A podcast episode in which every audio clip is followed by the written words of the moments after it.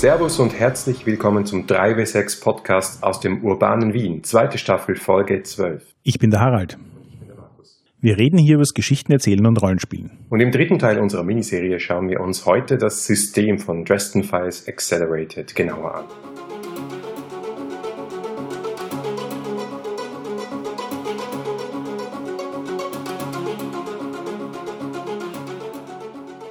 Wuhu!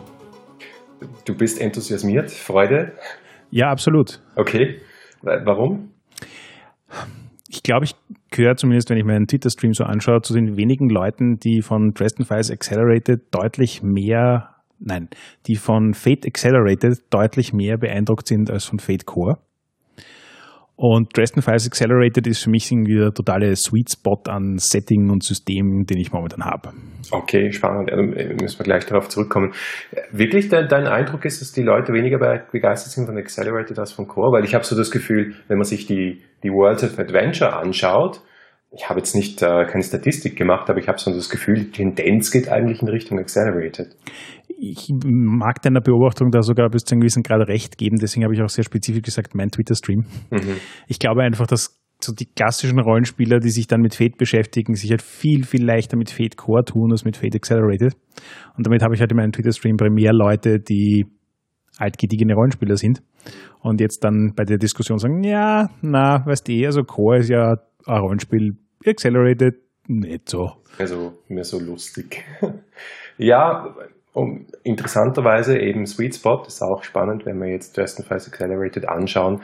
Andere Dinge werden dann hier etwas crunchiger gelöst als in, in, in dem kleinen Heftchen, das Dresden Files Accelerated quasi das Grundbuch ist.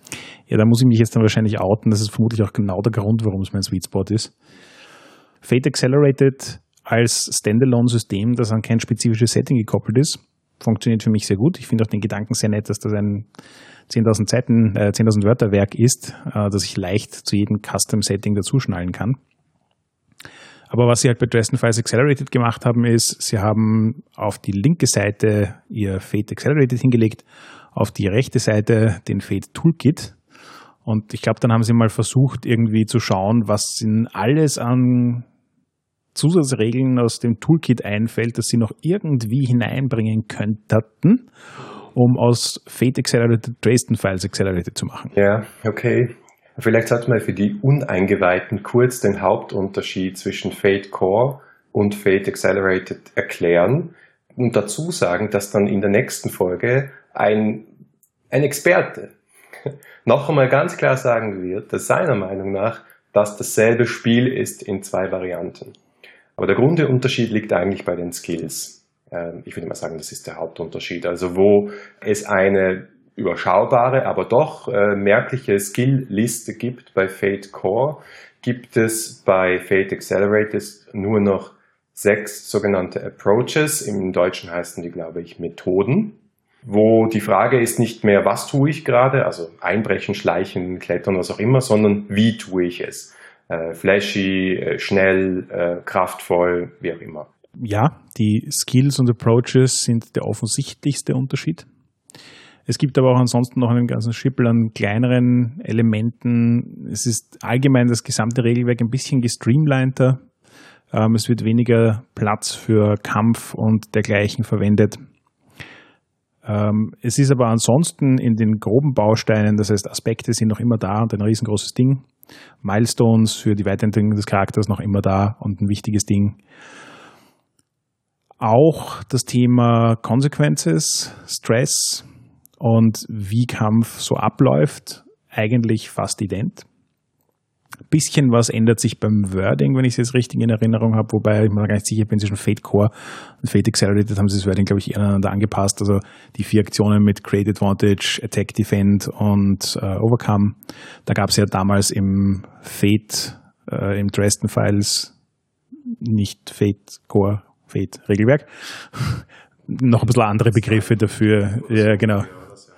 Gab es noch ein bisschen andere Begriffe? Ja, genau. Nein, aber die, die, Begriffe sind dieselben. Es sind, also gestreamlined ist ein gutes Wort, glaube ich. Wenn du zum Beispiel die Formulierung von Stunts anschaust, dann gibt es quasi einen Lückentext, wo du Sachen einfühlst, um einen Stunt zu machen. Das heißt, das, was eh erklärt wird in Fate Core, die Mechanik funktioniert genau gleich. Dann hat man es etwas reduziert und so einfach gemacht, dass du wirklich mehr oder weniger einen Satz ergänzen kannst und dann hast du dann einen fertigen Stand, was ich super gut finde. Absolut, aber du hast insgesamt insofern recht, wir sollten auf diesen Dreh- und Angelpunkt Skills versus Approaches definitiv detaillierter eingehen. Weil ich glaube, das ist auch der große Punkt, über den, sage ich jetzt mal, neue Storygamer versus alteingesessene Rollenspieler viel diskutieren. Weil unter Fate Core ist es gefühlt so, dass du ein relativ klassisches Rollenspiel hast, auf das du dann die Story-Game-Idee von Approaches drauf, äh, Aspects draufsetzt.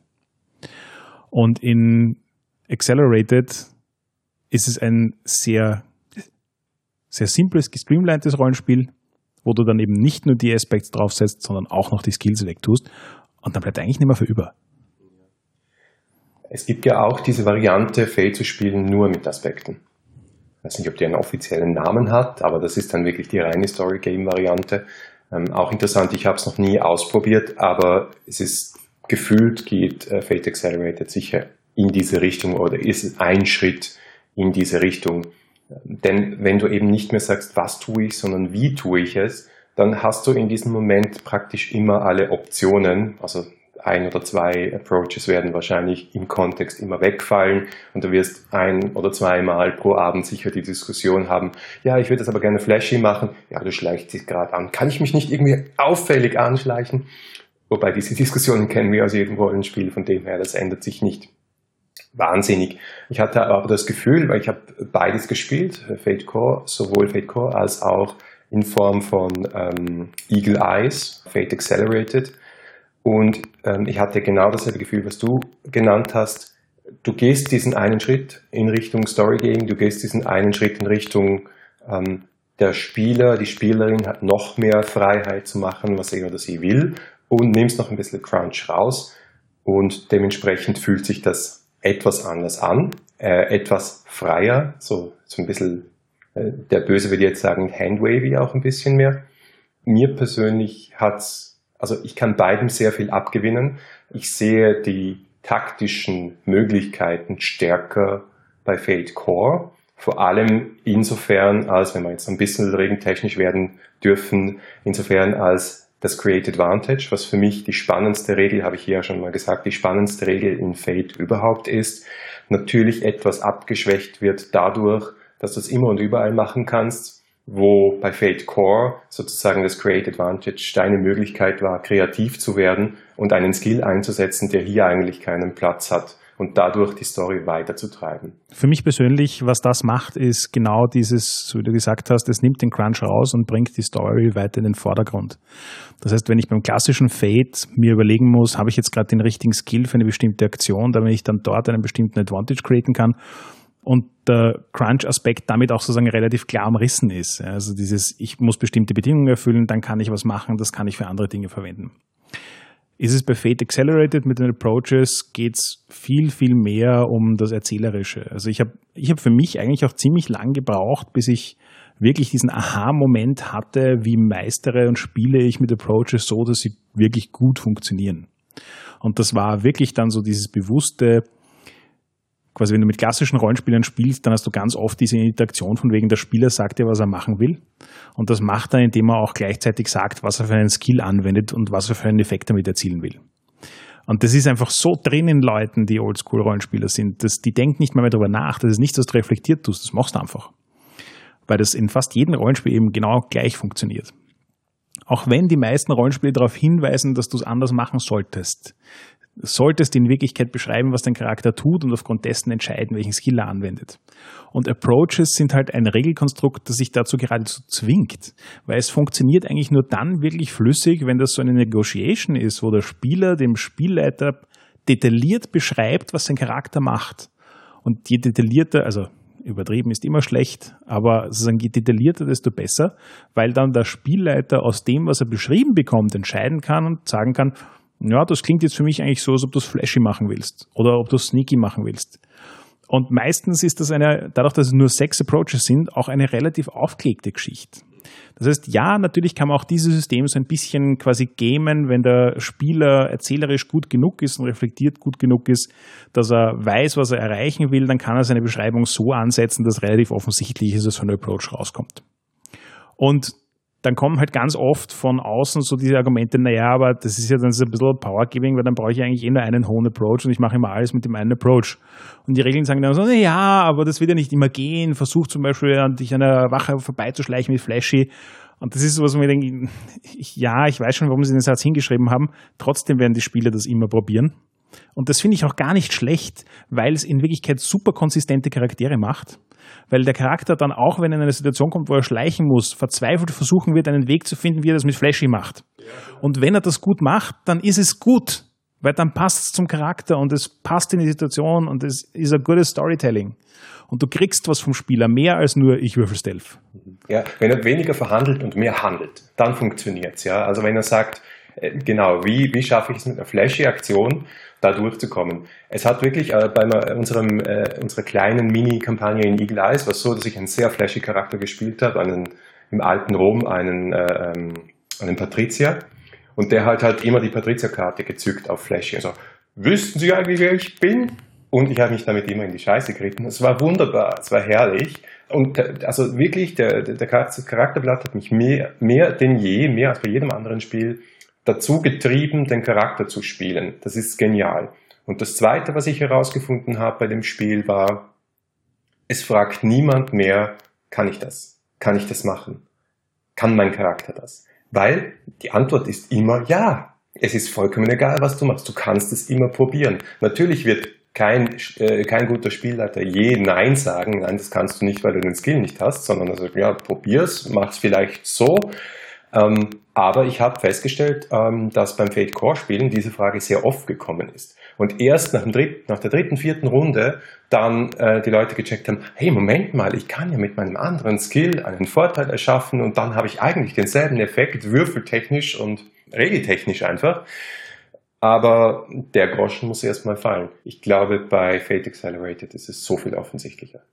Absolut. Und was ich unglaublich faszinierend fand in all den Runden, die ich gespielt habe, ist, dass dann eine ganz unausgesprochene Form von Selbstzensur passiert. Das heißt, plötzlich machen sich die Leute Charaktere, zu denen sie ein Bild im Kopf haben. Und es ist für sie vollkommen klar, was dieser Charakter kann und was er nicht kann. Und wenn es gewisse Dinge gibt, wo regeltechnisch nichts dagegen spricht, dass du das machst. Ja? Also wir hatten so ein Beispiel, wo wir einen sehr sozialen Charakter haben und die Spielerin war einfach der Meinung, der Charakter ist nicht kampftauglich, das ist einfach nicht sein Metier. Ja? Und hat sich damit dann auch in Kämpfen relativ weit zurückgehalten, obwohl es nicht sein müsste. Ja, es gibt regeltechnisch nichts, was dagegen spricht, dass sie, wenn sie einen flashy Social Charakter spielt, auch im Kampf flashy sein kann. Ja? Und ich finde das eigentlich super elegant, weil es heißt auf der einen Seite, dass du, dass die, dass das Ausspielen des Charakters stark getrieben sein kann von deinem inneren Bild. Gleichzeitig hast du aber die Möglichkeit, wenn du mal was tun musst, willst, unbedingt, dass diesem Bild nicht hundertprozentig widerspricht, dann ist es eher eine spielerische, schauspielerische Herausforderung als eine regeltechnische. Weil du kannst das machen, wenn du unbedingt willst. Und das, das sind so Sachen, die ich in, in Approaches eigentlich sehr elegant finde, wenn man mal wirklich anfängt, mehr damit zu arbeiten. Wie verändert das jetzt das Dresden-File-Rollenspiel, wenn wir diese Transition machen? Also wir haben einerseits ein kürzeres Buch, also es ist mit 200, was, was haben wir da, 255 Seiten inklusive Index immer noch nicht wahnsinnig schmal, aber doch anders als dieser Klotz der Dresden Files war, noch, dazu in zwei Büchern. Und es ist alles drin, die ganze Welt, eigentlich eine größere Welt als letztes Mal, haben wir schon besprochen. Wir haben Approaches, die heißen zwar anders, sie heißen Flair, Focus, Force, Guile, Haste, Intellect ist aber irgendwo dasselbe mehr oder weniger. Ja. Ähm, aber dann gibt es noch einige andere spannende, spannende Dinge, die passieren. Ja, wobei ich bin noch nicht ganz bereit, die Approaches loszulassen. Okay. Ähm, ich finde nicht, dass das bei Dresden Files Accelerated eine äh, ganz zentrale Rolle spielt. Nämlich dahingehend, dass es gibt einen Blogpost von Fred Hicks, wo er auf dieses Wie auf diese Frage dahinter, warum Approaches anders sind als Skills eingeht. Und eben so dieses äh, Skills sind, was kann ich und Approaches sind, wie kann ich's. Und im Rahmen dessen thematisiert er halt auch, dass der Wie-Approach ein Setting, in dem alle Leute das Gleiche spielen, die im Großen und Ganzen das Gleiche können, spannender macht, weil es jetzt nicht mehr darum geht, ähm, bin ich jetzt der bessere Magier als die anderen drei in der Gruppe, sondern wie gehe ich mein Magiersein an. Und Dresden Files als Setting interessanterweise mit dem System total gut harmonisiert. Es ist zwar nicht so, dass jetzt jeder immer den gleichen Charaktertypus spielt, es sind schon sehr unterschiedliche Charaktertypen, aber alle haben irgendwie so als zentrales Thema We are the Supernatural. Oder zumindest We deal with the Supernatural. Und da kannst du eigentlich sehr gute Unterscheidungen für die Charaktere einbringen über zwei Ebenen, nämlich Approaches und dann das zweite große Kapitel, über das wir reden werden, nämlich die Mental. Und die Mentals sind genau das, was ich vorher gemeint habe, als ich gesagt habe, auf der anderen Seite wird das Spiel dann wieder ein bisschen regellastiger. Das ist das, was hinzugekommen ist. Auf den ersten Blick wirken die Mantles wie Archetypen oder sogar Klassen. Wobei für mich der große Unterschied zu den klassischen Konstrukten von Klassen ist, dass sie sich weniger damit beschäftigen, zueinander gebalancete Konstrukte zu machen, sondern es wirklich auch mehr von der Story-Seite angehen, was passt thematisch zu einer bestimmten Kategorie von Charakter dazu. Und das ist, ich finde, besonders deutlich sichtbar, weil du dann halt bestimmte Mäntel hast, die, um jetzt mal eine Nummer herumzuwerfen, sieben Stunts auflisten. Und dann hast du den Magical Practitioner aller Dresden, die zwölf Stunts auflisten. Es geht wirklich darum, mit einem Mantel, und ich glaube, deswegen haben sie den Begriff auch relativ gut gewählt, so quasi ein, ein Set an, ein Thema an Fähigkeiten, und eben Stunts und Conditions, über die sollten wir auch noch reden, zusammenzusammeln, die einen bestimmten Charaktertypus darstellen. Und das finde ich macht Dresden Files Accelerated viel zugänglicher als Dresden Files Core also das alte Dresden Files, weil du dir dort ganz viel von deinen Charakteren einfach selber basteln musstest. Das kommt dem crunchigen Spieler sehr entgegen, weil da hat er seine 200 Seiten an Powers und dann kann er die stöpseln, wie er das lustig findet und baut sich seinen eigenen Charakter zusammen, auch wenn der vielleicht nichts mit den ähm, im Setting vorhandenen Charakteren zu tun hat. Und Dresden Files Accelerated ist so dieses, ja, lasst uns heute spielen, was würde ich denn gern spielen? Einen klassischen Red Court Vampire, Scribble, Scribble, Scribble, fertig, fangen wir lang. Also es macht's simpler. Mal wieder. Auf jeden Fall einen schnelleren Zugang. Es ist schon, es ist diese absolute Freiheit, die einen Fate Core und Fate Accelerated verspricht, geht hier ein Stück weit weg, weil sie halt sagen, natürlich kannst du deine eigenen Mantles bauen, aber hier sind eigentlich deine vorkonstruierten Sets. Hier ist das etwas zwischen einem vorgefertigten Charakter und der völligen Freiheit, nämlich eben, wie du gesagt hast, woraus besteht ein Mantel. Es ist grundsätzlich mal eine Beschreibung, wo diese Figur hingehört, meistens in eine dieser ganzen äh, Fraktionen, die es halt gibt, dem Dresdenverse, also entweder du bist ein mondäner Charakter, du bist ein übernatürlicher Charakter, du gehörst ins Fey, du gehörst wo auch immer hin. Also du kennst dich besser aus als ich, aber ich habe das Gefühl gehabt, es ist ziemlich, ziemlich viel abgedeckt. Es sind ja wie viel? Ein paar Dutzend da drin. Die genaue Zahl habe ich jetzt auch nicht, aber ja, es ist ziemlich viel es ist so ziemlich alles, was interessant wäre zu spielen in dem Setting drin. Du hast sämtliche Vampires drin, du hast verschiedene Arten von Werwölfen drin, du hast verschiedene Fays drin, du hast die Übergangsklassen, also Leute, die noch nicht Vampire sind, aber schon gebissen wurden oder Leute, die Changelings sind. Du hast verschiedene Formen von Magiern drin, du hast eben, und das fand ich auch sehr spannend, verschiedene Formen von äh, Mundanes drin. Also Leute, die keine speziellen übernatürlichen Fähigkeiten haben, aber mit dem Übernatürlichen interagieren. Und das fand ich auch extrem interessant, weil du damit plötzlich eine gemischte Runde spielen kannst und es sind trotzdem distinkte Charaktere. Und neben dieser Einordnung bestehen die Mentors dann vor allem aus einer Reihe von Stunts, aus einer Reihe von Stunts, die du, also sogenannten Core-Stunts, verwirrenderweise Core-Stunts, die du automatisch kriegst, wenn du diese Art von Charakter spielst und quasi erweiterten Stunts, die du dazu nehmen kannst. Nach den üblichen Fate-Regeln hast du mehr Stunts, hast du weniger Refresh, also kriegst du weniger Fate-Punkte am Anfang einer neuen Runde oder einer neuen Session. Und dann kommen eben noch diese Conditions dazu. Sollen wir jetzt schon über Conditions reden? Was ist mein größtes Problem mit dem System? Ja, bitte, dann erzähl mal. Okay, Conditions. Ich versuche mal zu erklären, wie ich das Ganze verstanden habe.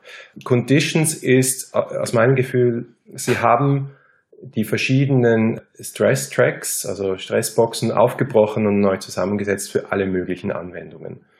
Du kriegst eigentlich mal normale Stressboxen, die funktionieren ein bisschen anders. Also du kriegst das, was die meisten ja verwirrt hat beim ursprünglichen Fate, ist, dass die, die Stressboxen Nummern haben und du äh, die Dreier-Stressbox nur für drei Stress einsetzen kannst und so weiter, bla bla bla. Jetzt ist es wieder einfacher. Du, jede Box ist eigentlich Stress und du kannst das abhakeln und wenn sie voll sind, hast du ein Problem. Aber statt Konsequenzen gibt es jetzt verschiedene Conditions und diese Conditions sind, schauen aus äh, wie Stress Tracks, sind also eine Reihe oder auch ein einzelnes Kästchen, das teilweise schon abgehakt ist oder teilweise du abhaken kannst und symbolisiert ganz, ganz unterschiedliche Dinge. Zum Beispiel gibt es Conditions, die du fix hast. Also jeder Charakter hat zum Beispiel in Peril und Doomed und Indebted. Und in Peril entspricht eigentlich einer mittleren Konsequenz. Das heißt einfach, du bist irgendwie verletzt. Doomed heißt, äh, entspricht eigentlich einer schweren Konsequenz. Das heißt, du bist schwer verletzt. Und Indebted ist so etwas sehr Setting-spezifisches. Das heißt einfach, du schuldest irgendwem irgendwas. Das kann ein Dämon sein oder auch ein, ein Polizist. Habe ich das so, so weit mal richtig verstanden? Total. Ich würde sogar sagen, dass Indebted nicht Setting, sondern genre-spezifisch ist, weil dieser Gedanke, dass du quasi eine Parallelökonomie hast, die aus gefallenen Schulden besteht, ist ja ein sehr weitläufiger ja, ja, ja, absolut, ja. Aber dann gibt es eben je Mental auch noch so einzigartige Conditions. Zum Beispiel, ich habe ein paar rausgeschrieben, bei einem wissensorientierten Charakter, zum Beispiel einem Ermittler, hast du eine, einen Condition Track, der heißt Knowledge, Wissen. Jetzt mal, wenn du Wissen einsetzt, hakst du da was ab. Und wenn das voll ist, dann musst du quasi studieren gehen, dann musst du in die Bibliothek. Also irgendwie musst du das in meinem Kopf ein bisschen umdrehen, damit ich es verstanden habe, dass du das sozusagen aufbrauchst. Man geht davon aus, du hast Wissen, aber wenn du eine gewisse Menge von Wissen genutzt hast in deinem Spiel, musst du es wieder auffüllen gehen. Ähnlich, aber irgendwie umgekehrt, zumindest in meinem Kopf funktioniert zum Beispiel Heat, wenn du einen Kriminellen spielst. Das heißt, jedes Mal, wenn du mit dem Gesetz in Konflikt kommst, hakst du ein Kästchen Heat ab. Wenn du verhaftet wirst, kannst du Heat durchstreichen, weil jetzt sind, haben sie dich sowieso erwischt. Es gibt Sachen auch Police Powers, Followers, wenn du eine Sekte anführst und so weiter. Das heißt, irgendwo, du hast dann möglicherweise, je nachdem, welchen Mantel du nimmst, eine ganze Reihe von solchen Kästchenreihen, die du nach unterschiedlichen Bedingungen fühlst und wieder leerst. Und die symbolisieren, wo du stehst in, einem ganz, in einer ganz bestimmten Story-Dynamik, die für deine Charakterklasse, für deinen Mental relevant ist. Von der allgemeinen Beschreibung her total akkurat. Ich habe auch einige Zeit lang gebraucht mit dem System, um wirklich zu verstehen oder für mich zumindest eine Idee zu entwickeln, wo ich glaube, dass sie damit hinwollen. Und meine Beobachtung dabei ist, dass es eigentlich ein sehr, sehr elegantes System ist. Was sie nämlich machen, ist, dass es jetzt für quasi, egal welche Art von Charakter du spielst, du hast was relativ Einzigartiges, das dich definiert, nämlich deine Conditions. Und die Conditions spielen auch so ein bisschen in den Flavor hinein, den ein Charakter hat. Also bei einem äh, Vampire ist die Condition dann zum Beispiel hungry. Und das ist sozusagen, wenn du deine Powers einsetzt, dann brauchst du mehr Blut, um deinen Hunger zu stillen, was relativ leicht verständlich ist als Idee. Das heißt, du checkst deine Hungry Boxen ab, wenn du Powers einsetzt. Und irgendwann kommt dann halt der Punkt, wo du in irgendeiner Art und Weise ähm, mit den Konsequenzen daraus dealen musst. Und das kann halt heißen, dass du jetzt hergehst und irgendjemanden leer saugst oder dass der Master dich compellen kann, jemanden leer zu saugen und solche Sachen.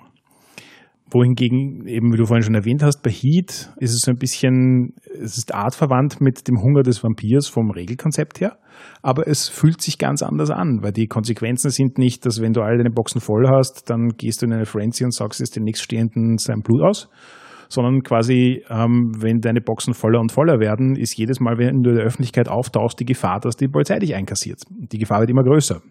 Das heißt, du hast dann einen Spannungsbogen dabei. Und dann gibt es auch andere Sachen, zum Beispiel bei den Fairies hast du Conditions, die quasi always checked sind, also sowas wie Pharaohbound. Das heißt also, ein Fairy nimmt immer zusätzlichen Schaden von Eisenwaffen. Und die Kondition kann eigentlich auch nicht nicht existieren, respektive wenn, dann ist irgendwas grob schiefgelaufen sozusagen. Und Damit sie unterscheiden diese Conditions in unterschiedliche Kategorien, nämlich sowas wie Sticky und Lasting. Sticky sind Conditions, die relativ kurzfristig nur halten, so wie das früher halt bei Mild Consequences war. Und Lasting sind Sachen, die über längere Zeiträume, also zumindest ein, zwei Sessions hinweg halten. Manchmal auch länger abhängig von den Bedingungen, die erfüllt werden müssen, um das auflösen zu können. Genauso wie du das früher eben mit äh, Medium Severe Consequences hattest. Das heißt, es ist eine Fortsetzung der Idee, die wir mit Consequences schon hatten, aber jetzt ein bisschen universeller angelegt, so dass es eben nicht nur Consequences sind, sondern auch einfach Zustände, die über unterschiedliche Zeiträume bestehen können und die damit jeder einzelnen Mantel so einen ganz eigenen Flavor geben, so einen ganz eigenen Flair, nämlich auch im Spielerlebnis. Hm. Kann man so sehen. Auf der anderen Seite ist es halt wieder ein Subsystem. Und wenn ich etwas an Fate sehr geschätzt habe, ist, dass sie sehr konsequent versucht haben, solche Subsysteme, die anders sind, je nachdem, was du gerade spielst, zu verhindern und äh, im Sinne von Streamlining wirklich immer dieselben Mechanismen einzusetzen. Das haben sie hier gebrochen aus meiner Sicht. Da muss ich total widersprechen. Überhaupt nicht. Es ist ein grundlegendes System. Dieses System wird in fünf Absätzen beschrieben und das halten sich das ganze Buch ein. Es sind nur jeweils die Namen der Conditions anders und es sind sozusagen die, die Beschreibungen dazu andere, aber die Mechanik dahinter ist immer die gleiche. Naja, also wenn du zum Beispiel eine Lasting, äh, nicht eine Lasting Condition hast, sondern eine Condition hast, die von Haus aus immer angekreuzt ist, wie zum Beispiel Police Powers. Du bist ein Polizist, du hast Police Powers. Es ist ein Kästchen und das ist angekreuzt. Das sagt dir eigentlich nur, dass du Police Powers hast. Im Prinzip, in meiner ursprünglichen Fate-Denke, müsste das abgedeckt sein mit deinem High Concept mit einem High Concept Aspect. Ja, da steht, du bist ein Polizist, also hast du Police Powers. Das ist jetzt nur da, um, also nur in Anführungszeichen, es ist da, um darzustellen, das ist mir schon klar, dass es ein Teil des Spiels sein kann, dass du deine Police Powers verlierst und sie dann wieder gewinnen musst. Dieses eine Kästchen gibt mir nicht wahnsinnig viel und ist für mich was ganz anderes, als wenn du zum Beispiel Wissen hast oder Hunger oder bei den Magiern, und daher kommt es wahrscheinlich auch, Ermüdung hast. Das heißt, du musst es ankreuzen, wenn du deine Magie einsetzt und nachher musst du es irgendwie loswerden, dieses Kreuzerl oder diesen Haken, damit du deine Magie wieder einsetzen kannst. Daher ist es wahrscheinlich auch gekommen. Und so sehe ich es auch ein. Aber ich habe das Gefühl, dadurch, dass die Vorzeichen positiv, negativ, hast du was, hast du was nicht, wie viele Kästchen hast du, jedes Mal anders sind, ist es für mich schon ein Subsystem. Okay, also ich verstehe, was du, wenn du mit Subsystem in dem Fall meinst, dass es ein bisschen mehr Micromanagement braucht, weil du wissen musst, was die Sachen bedeuten und wie sie was tun, dann gebe ich dir recht. Dem konkreten Beispiel mit dem Police Powers möchte ich wieder empathisch widersprechen. Okay. Da wäre Pharaohbound für mich noch das bessere Beispiel, weil an Pharaohbound kann sich eigentlich so gut wie nichts ändern, außer du hörst auf, Fee zu sein. Damit ist dein Charakter dann vermutlich eh schon ziemlich tot. Wobei, das können wir dann nachher auch noch besprechen, wie das mit Wechseln von Mänteln ist. Das Police Powers ist für mich insofern super gut gewählt, weil du eine andere Condition hast, die respektive Stunts hast, die dazu führen können, dass du deine Police Powers verlierst. Und das finde ich bildet den App and Flow eines Charakters, der im Prinzip innerhalb einer strikten Hierarchie und eines strikten Systems agieren muss, aber mit einer Welt zu tun hat, die dieses System vollkommen ignoriert und als nicht existierend abstempelt macht das ein interessantes Spannungsfeld auf. Weil ja, Police Powers zu haben ist eine leibende Sache, aber du wirst sie in den meisten Fällen in einer Dresden Files Runde für Sachen einsetzen, für die du sie eigentlich nicht einsetzen sollst. Und damit ist sozusagen die Spannung, ähm, wie weit kann ich das ausreizen? Wann überspanne ich den Bogen? Was passiert dann? Wie gehe ich damit um, dass ich sozusagen das Vertrauen des Systems wiederkriege und so weiter? Ist für mich schon ein, ein inhärent spannender Teil eines Police Characters, den ich in dem Setting spielen will. Aber warum bildest du das nicht ab als Spannung zwischen deinem High Concept und deinem Trouble Aspekt? Weil es kein reines Aspect-Fade ist. Hm, okay. Ja, es, es nimmt für mich ein bisschen, ein bisschen weg von der Bedeutung der Aspekte und ersetzt es mit, ich weiß nicht, ob du, vielleicht äh, störst du dich zu sehr am Wort Subsystem, aber mit, mit einem bisschen Crunch, das unten angehängt ist, das stärker mit den Stunts zu tun hat. Weil, sehr richtig, diese Conditions hängen fast immer mit den Stunts zusammen, die eben mental-spezifisch sind und sonst wird das Ganze auch gar nicht funktionieren. Insofern, in sich ist so ein Mental immer super stimmig. Ich gebe dir auch recht, dass das Balancing relativ wurscht ist, weil am Schluss funktioniert Fate immer so, dass es sich auf Null ausbalanced. Da, da, da machen einfach die Würfel ihren Job. Ja, aber am Schluss läuft es für mich darauf hinaus, dass es eben tatsächlich ein bisschen Micromanagement ist, dass ein bisschen mein Charakter anders funktioniert als dein Charakter.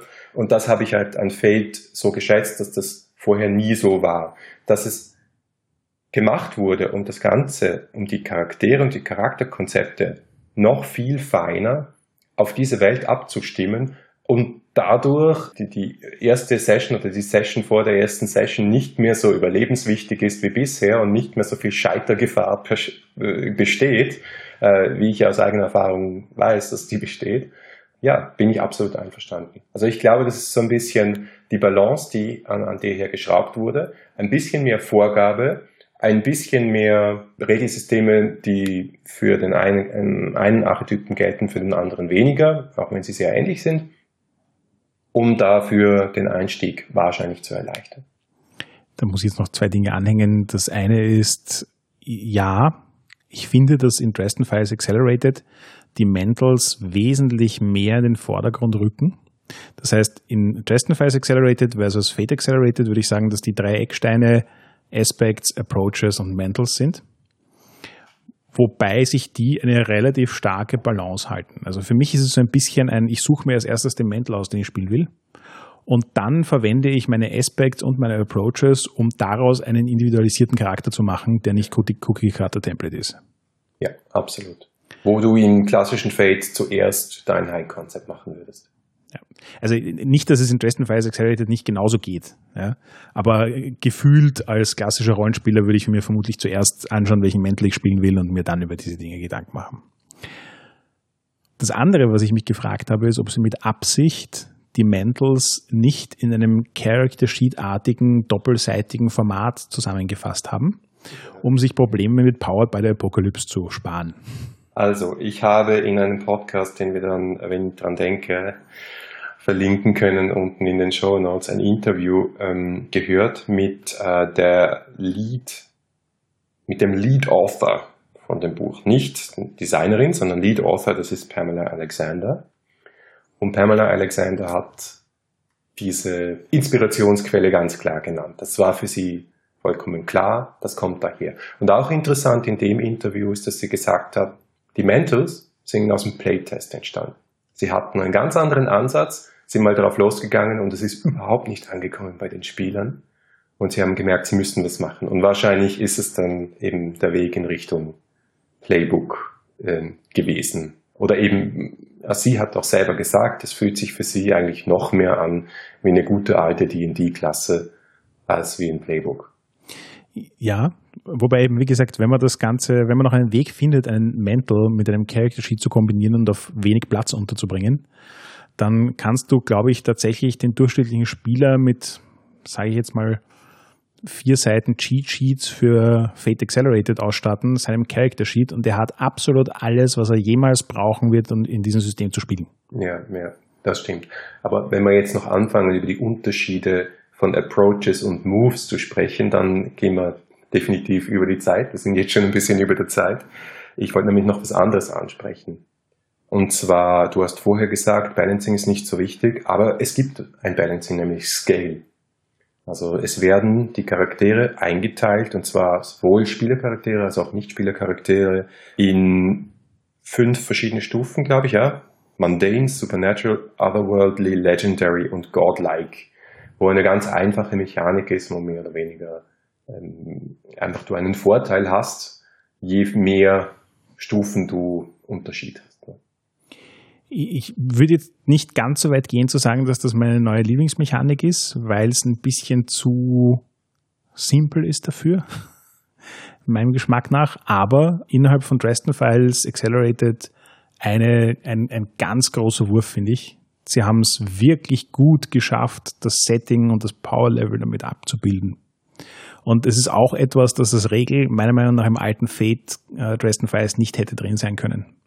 Weil sich das Setting erst jetzt zu dem Punkt entwickelt hat, wo relativ klar ist, dass das ein Gedanke ist, der tatsächlich auch im Kopf des Autors existiert. Das heißt, du kannst, das, das finde ich, was das Elegante dran ist, du kannst jetzt in einer Kampagne einen Menschen spielen und ähm, einen Charakter wie Harry Dresden und sie können in derselben Welt existieren ohne dass der Mortal die ganze Zeit weinen muss. Es ist darauf ausgelegt, dass er die meiste Zeit weinen wird, wenn es auf eine direkte Konfrontation hinausläuft, weil sie haben das auch relativ explizit hineingeschrieben bei der Queen Marb, also der Ansili Queen, die hat relativ unspektakuläre Werte. Sie hat halt nur Godlike oder Legendary Scale. Das heißt, wenn die äh, irgendeinem Sterblichen auf die Nase haut, dann tut sie das bereits automatisch mit einem plus 4 Bonus, bevor sie würfelt, oder einem plus 8 Bonus, nachdem sie getroffen hat. Das heißt, die vaporized jeden Mortal einfach nur durch böse Blicke. Aber gleichzeitig haben Mortals in dem System explizit auch die Möglichkeit, also nicht nur Mortals, eigentlich alle, aber für Mortals ist es halt am wichtigsten, Scale zu negieren.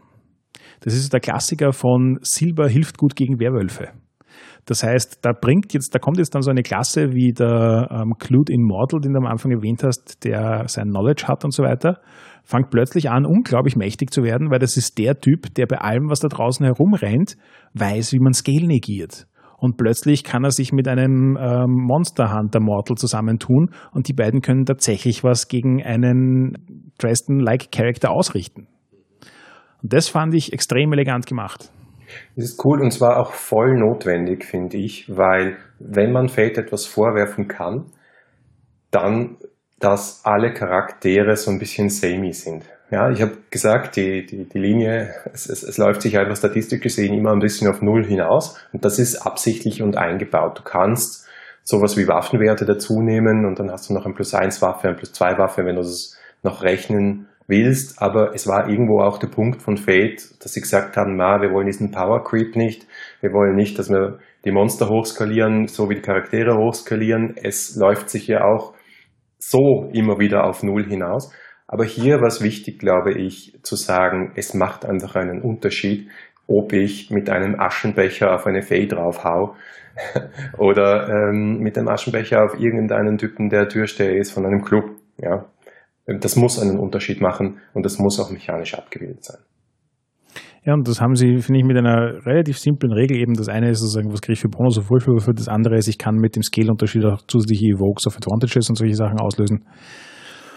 Und das funktioniert meiner bisherigen Spielerfahrung in der Praxis nach eigentlich relativ gut.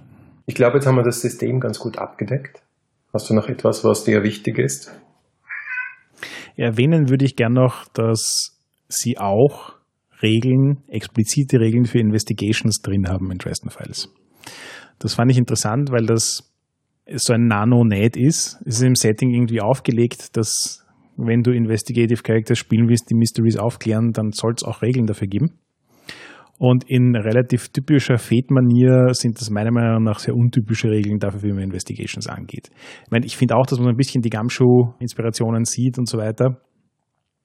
Aber es ist halt, am Ende des Tages wieder so ein gemeinsames System. Es ist so ein, der Spieler und der Spielleiter setzen sich gemeinsam hin oder die Spieler und der Spielleiter setzen sich gemeinsam hin, um die Eckpfeiler des Mysteries oder der Investigation zu definieren, ohne dass sie sich selbst den Spaß nehmen, was dann die Details sind, die sie dabei herausarbeiten. Und der eine Tipp als Klassiker ist ja auf jeden Fall drin, dass man eigentlich einen Investigationswurf nie verhauen sollte, sondern macht ihn immer als Erfolg mit einem Malus, also äh, mit einem Haken heißt es, glaube ich, im Deutschen, dass du also irgendeinen negativen Effekt hast, aber die Information trotzdem kriegst, weil es nie Spaß macht, wenn du die Information nicht hast und es niemanden weiterbringt. Das ist eine einfache Regel, die eben auch aus Gumshoe kommt. Aus Gumshoe ist die Regel ganz einfach, du findest es immer heraus. Und das ist das eine, was ich an Gumshoe wirklich schätze. Also die Problematik, dass du stecken bleibst, weil irgendwer so einen Wurf nicht schafft, ist einfach dahin. Das finde ich übrigens auch eine Designphilosophie, die man bei den Mänteln recht häufig sieht. Es geht immer darum, dass du die Sachen kannst, wenn du willst. Es ist nur die Frage, was es dich kostet. Ja, absolut. Ja gut, ich glaube, dein Fazit wird eher positiv sein, habe ich das Gefühl. Absolut. Ich bin mit Dresden Files Accelerated super happy. Es ist, trotzdem es jetzt kein 10.000 Wörter Büchel ist, ist es relativ schlank.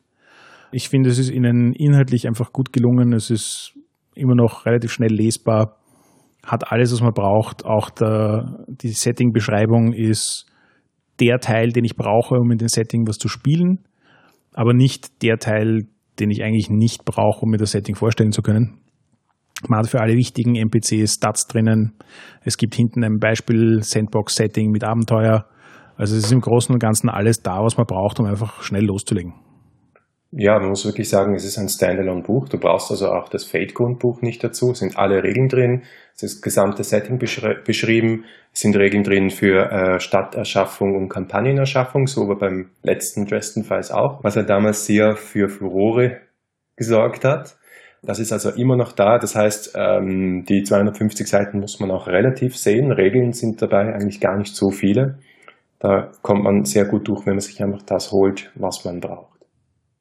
Was mich ein bisschen nicht so begeistert hat oder nicht so wirklich überzeugt hat, war diese Herausgeberfiktion, also die Idee, dass dieses ganze Buch von einem Charakter aus dem Dresden-Verse, nämlich Ivy the Archive, geschrieben wurde im Auftrag von wem anderen und die das dann nachher noch mit Post-it-Zettel kommentieren da spürt man ein bisschen, dass das am Anfang des Buchs noch mehr Spaß gemacht hat als am Schluss und irgendwie zieht sich nicht wirklich schön durch und es ist optisch, finde ich, auch eher mau gelöst.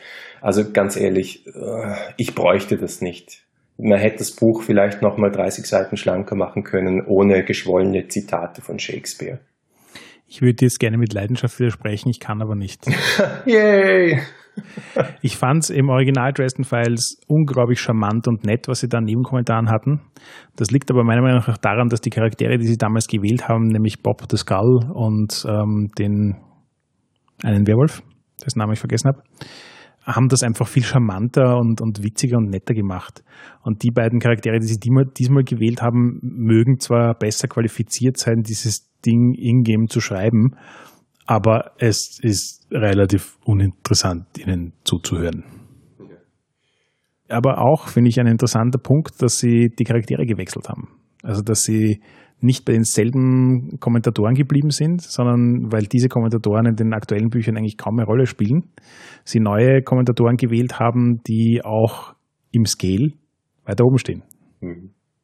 Ja, es ist auf jeden Fall spürbar, dass die Autorinnen und Autoren im, beim letzten Rollenspiel schon fix dabei waren, sehr, sehr, sehr viel mitgenommen haben, wirklich tiefes Settingwissen haben, also wo auch ich als Nicht-Experte da mal drüber lesen kann und wirklich tiefen Einblick kriege in das Ding, wie das funktioniert und nicht noch 14 äh, Bücher nachlesen muss. Das ist schon sehr, sehr toll gelöst. Also ich glaube, bei allen Dingen, wo ich sage, hm, ich weiß noch nicht ganz sicher und ich müsste das jetzt ausprobieren, ob, zu 100, ob das zu 100 Prozent für mich funktioniert und ob das wirklich so äh, die Art von Fate ist, die mir taugt, äh, siehe Conditions und so weiter. Ähm, bei all diesen Zweifeln, ich würde das Buch trotzdem auf jeden Fall empfehlen, wenn du auch nur das kleinste Interesse hast, in diesem Setting zu spielen. Amen.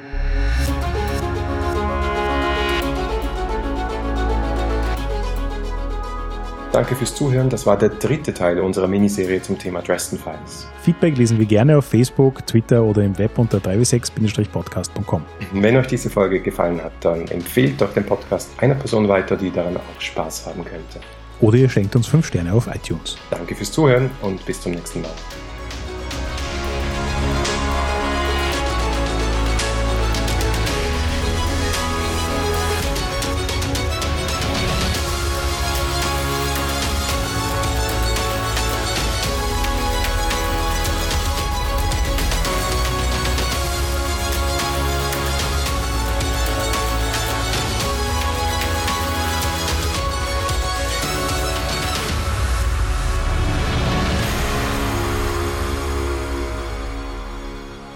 Fünf. Sicher. Bis jetzt haben wir eh nur fünf, ja, das stimmt.